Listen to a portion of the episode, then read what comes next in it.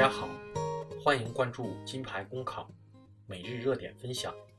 今天的热点来自《中国青年报》张友堂的文章：中小学教育把家长陷得太深太深了。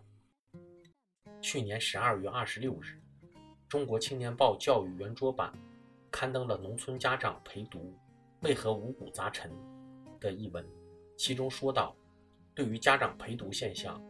一位校长说：“学校先后投资六百多万元，新建两栋标准化的男女学生公寓，并且提供完善的后勤服务。学校每学期只象征性收取二百五十元管理费，而在外租房单独住，至少要三千元。如果有家长陪读的话，费用肯定要翻好几倍。”另一位校长说：“现在家长可能是太有钱了，为了孩子。”从来不算经济账。一位教师说：“一些陪读家长走向极端，把关爱孩子变成溺爱孩子，造成很大的负面影响。许多孩子在衣来伸手、饭来张口的家教环境下娇生惯养、好吃懒做，完全丧失了独立自主精神。”笔者很不赞同这些校长、教师的观点，在他们眼里，这些陪读家长。简直是缺心眼，太傻了。学校条件好，收费低，但是这些家长宁愿花更多的钱，在外租价格高却不怎么样的房子，也不愿意花更少的钱住在学校的好公寓里。真的是家长们太有钱了吗？笔者所在的矿区这几年经济效益很差，有时几个月都不发工资，但是。那些在县城读书的孩子家长，大多数是在学校外租房子陪读，房租一年要超过万元。是孩子懒吗？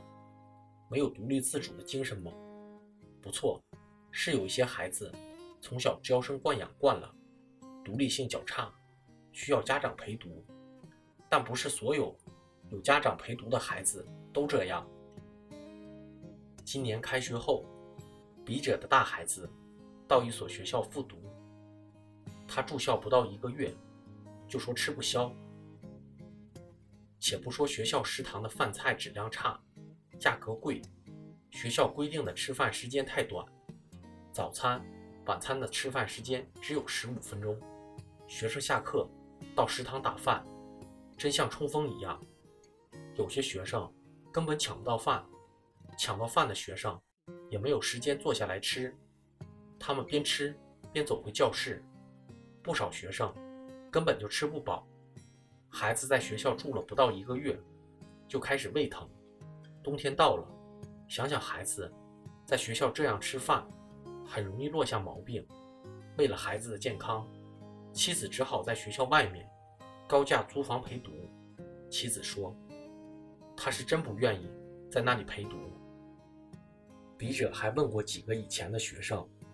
他们都属于陪读家长，孩子在上高中，他们说没有办法，学校食堂里的饭菜很差，这还不算，孩子连口热汤都喝不上，为了孩子不落下病，家长只好陪读了。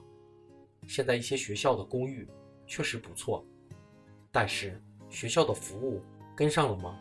食堂饭菜的质量怎么样？大冬天里，饭菜是不是热乎？这些直接关系到学生健康的问题，学校做的怎么样？此外，有的孩子说，校园超市的东西价格比外面高很多，学生们一天十几节课，基本没有空闲的时间，洗衣服都几乎没有时间，怎么养成独立性？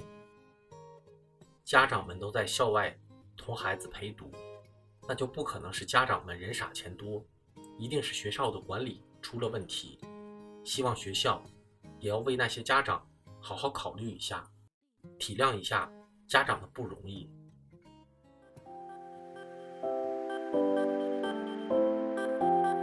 公考路上你不孤单，金牌公考与你相伴。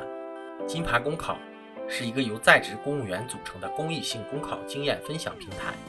近期我们新上线了公考面试新专辑，如果你在准备参加面试。欢迎你随时进入播客主页关注收听，同时也可以关注金牌公考微信公众号，接收我们每天最新鲜的节目推送，随时与我们交流互动。